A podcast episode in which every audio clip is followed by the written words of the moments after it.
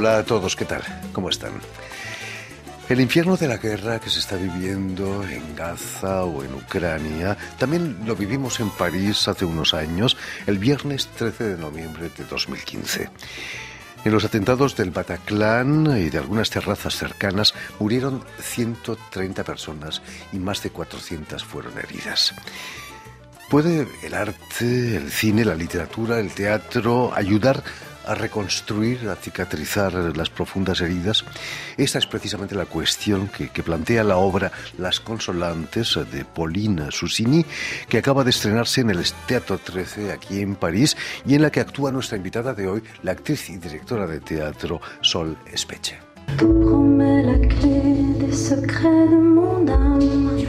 Muy buenas tardes, Sol, Sol Espeche. Bienvenida a Radio Francia Internacional.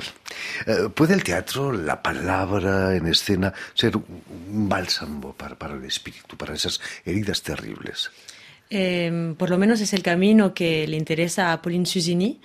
Pensar que en un, en, después de una situación muy grave, muy profundamente triste, el arte está ahí para proponer algo y que la belleza a lo mejor puede consolar, sí, la belleza de una manera u otra. Los psicoanalistas lo saben muy bien eso, ¿no? Mm. El contar las cosas hace que, que, te sientas mejor, ¿no?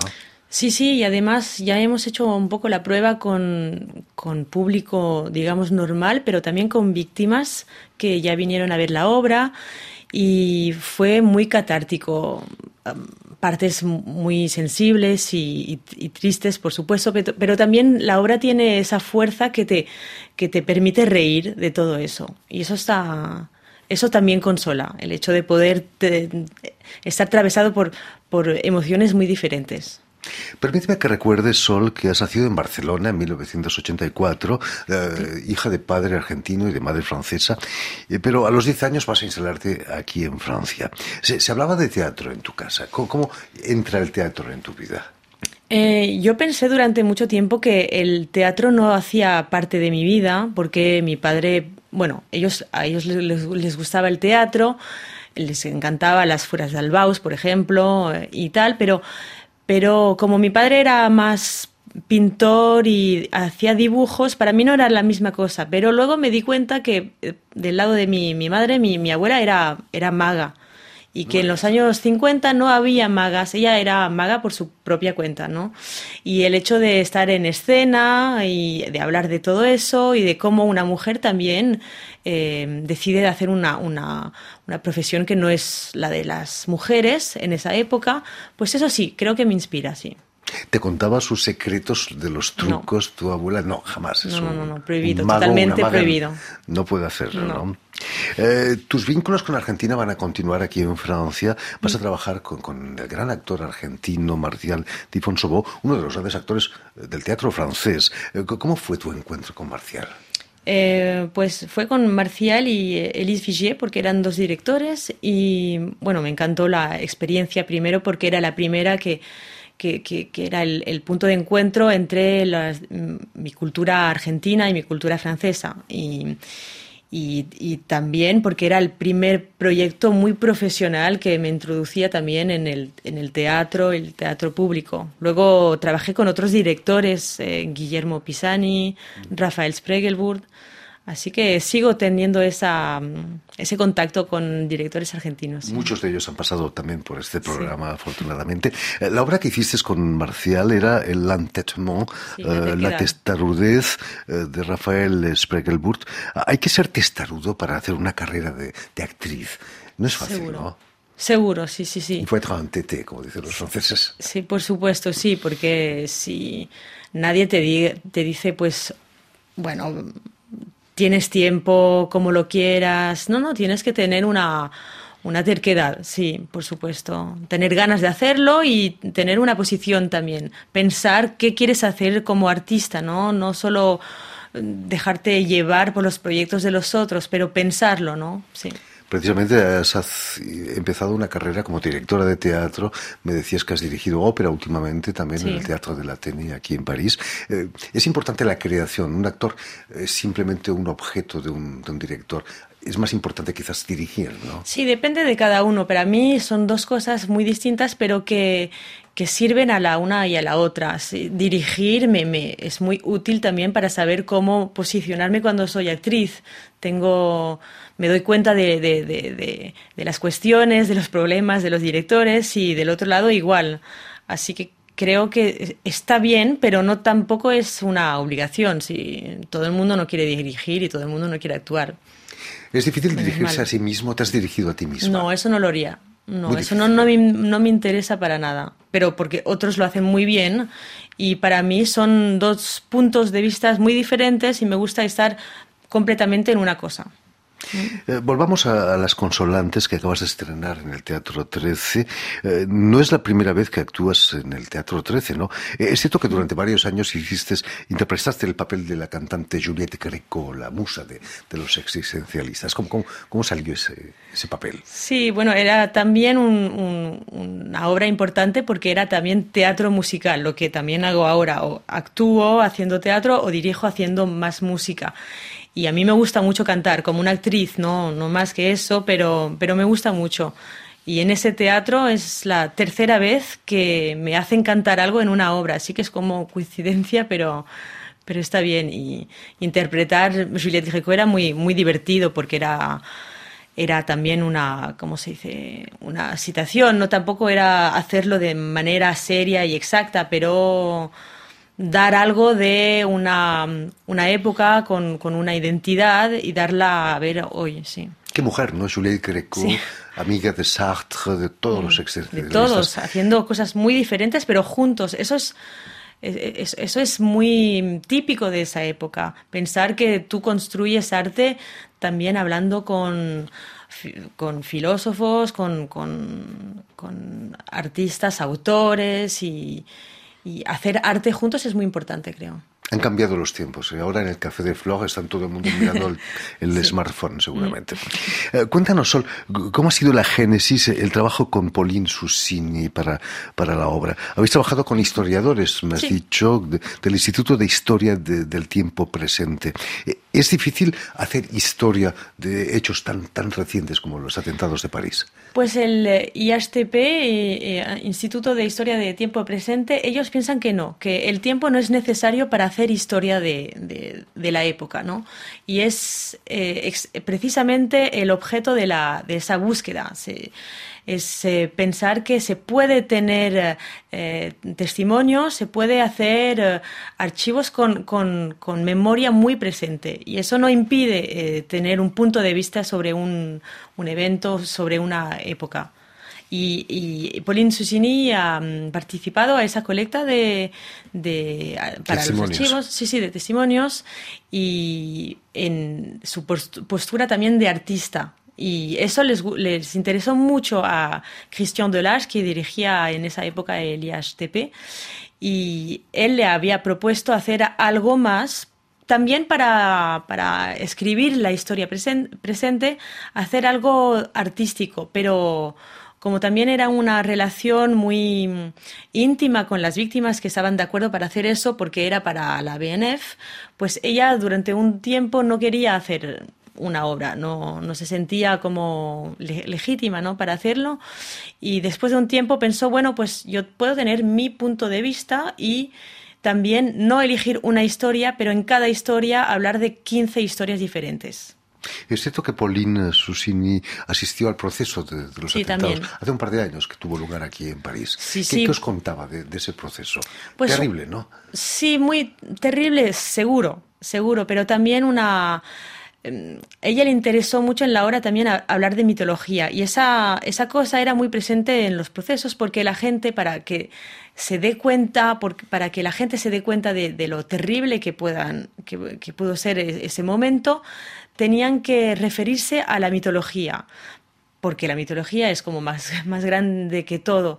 Y eso le interesó mucho. Y también ella no quería construir una obra sin haber vivido esos procesos, porque eran muy importantes para la reconstrucción también de, de, las víctimas.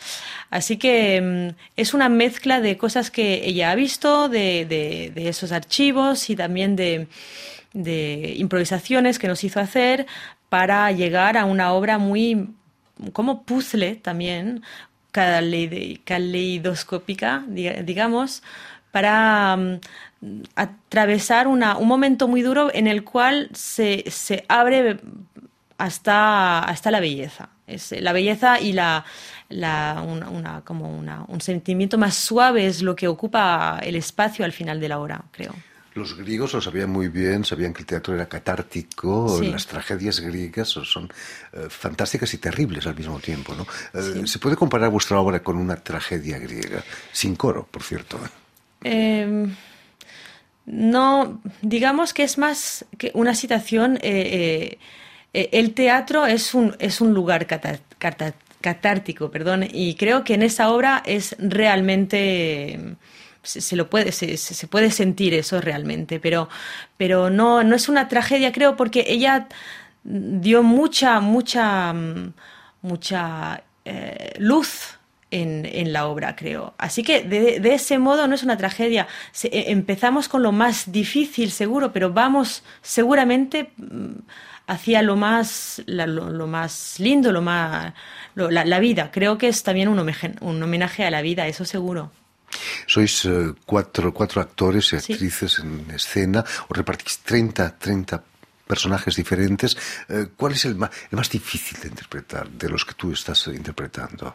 Mm, eh, creo que es una... Bueno, yo, yo, hago diferentes madres. Es como si cada uno tiene una figura más importante, digamos, de la mitología, y yo sería como la madre, la, la madre en diferentes situaciones. Y hay una, un momento que sería el proceso, una madre que se atreve al final mm, dar su palabra y eso se tiene que hacer con mucha delicadeza porque ella habla de ser, eh, ella dice desenfanté, que se le que no hay palabra para decir cuando uno una pierde un hijo. Eso, esa palabra en francés no existe. Y eso es un momento que tiene que ser muy delicado porque no podemos ir eh, hacia el patos y que sea y que, que, sea solo la tristeza. Tiene que dejar mm, espacio también al público para poder sentir cosas diferentes y esa delicadeza se tiene que preservar cada día. Y, y, sentir la sala y cómo la gente está entrando en, ese, en esa parte y para mí es, es una parte delicada, pero que me, que ese es un desafío que me gusta mucho también. Nos contabas que hicisteis una representación para las víctimas también. ¿Cómo reaccionaron las víctimas ante, ante esas declaraciones de, de, ellos mismos? ¿no? Sí, sí, porque hay partes, bueno, todo es ficción, pero, pero por supuesto que hay homenajes, así que hay partes que nos han confiado con, y lo hemos hecho con respeto también, pero hay partes que, que, que parecieron muy duras, seguro, pero también hay, lo, lo, los hemos oído mucho reír y eso era muy agradable también, pensar que podemos ofrecer espacio para eso, sentir varias cosas también. El hecho de que los atentados eh, fueran en una escena como el Bataclan eh, les da una importancia quizás más trágica, ¿no? Es un sitio de, de, de ocio, de, de, cultura, de música, y que la muerte llegó y se llevó a mucha gente, ¿no? Sí, se llevó a mucha gente y también la gente tuvo mucho coraje intentar volver a ir al, al teatro y a, concierto y es lo que decía sobre el hecho de, preferir o de, de, elegir ser, estar en, la vida, ¿no? Y sí, sí, pero no, por supuesto que no podemos no pensar en el hecho de que estamos en un teatro eh, pero no, no hubo solo, solo el Bataclan, por supuesto, había también las terrazas de los bares y... El San Denis también. Sí, también hablamos de eso, sí. Naturalmente. Eh, en la obra vemos a Orfeo, eh, que deja el infierno del Bataclan para, para volver a la realidad. Eh, hubo un, también testimonios de ese, de ese tipo, alguien que salió del Bataclan eh, malherido y que... Sí, en, en varias dejando, situaciones. Dejando a, a Eurídice quizás en, en, el Bataclan. Completamente, y también esos personajes como Persefón, que no puede, que está en infierno y en la vida, ¿no? que, están en esas dos partes. Eh, sí, seguramente que, que, esas evocaciones mitológicas nos, nos permite también presentir lo que ha atravesado esa gente que se, que se fue y que dejó atrás también un caos que no se puede imaginar. El papel de los médicos fue muy importante. Hay un cirujano que vosotros lo llamáis Caronte, que es el barquero del inframundo, que ayuda a pasar a las víctimas de, una orilla de la vida a la otra. ¿no? Eh, eh, hicieron un trabajo extraordinario también. ¿no? Sí, y además, bueno, la obra trata también de esa manera con la que em, los les, medios, sí, los medios eh, intentaron hacer de esas personas también héroes. Y para ellos no fue una cuestión de héroe, pero de concreto del trabajo. Y Pauline Susini se, se, se, burla un poquito de, de, ese papel que los quieren, quieren pegar, ese papel de héroes. Y trata de eso también. Por supuesto, tuvieron una, un papel importante, pero también como muchas otras personas, y ellos eh, no querían ser solo vistos como héroes, es una realidad y la realidad fue esa. Además, eh, tratáis también de la burocracia que siguió a los atentados, ¿no? Las indemnizaciones, la, la, determinación de cuánto hay que pagar a una víctima es terrible, ¿no? Eso. Terrible. Sí, sí, terrible. Uno no se da cuenta de que es otro proceso que te impide eh, reconstruirte, el hecho de siempre tener que medir una herida. Se tiene que construir mentalmente pero también al mismo tiempo se tiene que no construirse tanto porque si te construyes muy rápidamente pues te pagan menos también. Y cómo se puede pensar cómo cuánto cuesta cuánto puede ser la, la, la tal herida que sea mental o que sea física no se puede dar un precio, ¿no? Y para una víctima ese, ese camino es muy largo y muy, muy, muy complicado. Incluso llegó a haber falsos, falsas víctimas eh, que se declararon para poder cobrar la indemnización. ¿eh? Terrible, hay que ser muy cínico, ¿no? Para, para llegar a eso. Sí, sí, muy cínico. Pero también se tiene que decir que ese sistema es también una oportunidad, bueno, que no existe en otros países. Así que eh, hacemos una crítica de esta cosa porque estamos en teatro, así que nos podemos permitir, pero también es un lujo poder tener ese sistema de, de ayuda ¿no? Eh, financiera. Por cierto, la compañía a la que perteneces, eh, que hace la obra, tiene un nombre de unos vientos huracanados, Levantien Rugissant. ¿De dónde sale ese nombre de la compañía? No sé, tendría que preguntarle. ¿Estáis basados en el distrito vigésimo aquí en París? Eh, no, bueno, no es mi compañía, es la de Pauline Susini, pero para ella, ella hace teatro político, es muy importante para ella. Así que antes de hacerle Consolante, se había, mm, eh, había escrito una obra sobre las violencias eh, eh conjugales, ¿cómo se dice? Sí, conjugales, los problemas conjugales, exactamente. Sí, sí, sí. Así que ella trata mucho de objetos y de, y de, y de temas políticos. Eso sería. En fin, pues ya lo saben, tienen una cita en el Teatro 13, donde se representa Las Consolantes eh, de Pauline Susini, que estará en cartel hasta el 9 de febrero, si no me equivoco. Muchísimas gracias, Sol, Sol Espeche, por haber estado aquí con nosotros. Mucho éxito en la obra. Permíteme también que dé las gracias a Steven Helsley y a Stefan Defosé, quienes han ocupado hoy de la realización del programa, y saludar también a nuestros telespectadores que nos siguen en todo el continente americano, gracias a la cadena Unión Continental Latinoamérica y una red que se llama TAL, TAL, que reúne las televisoras públicas y universitarias de toda América Latina. Y a ustedes, muchísimas gracias por su atención y les damos cita para una nueva edición de El invitado de Radio Francia Internacional.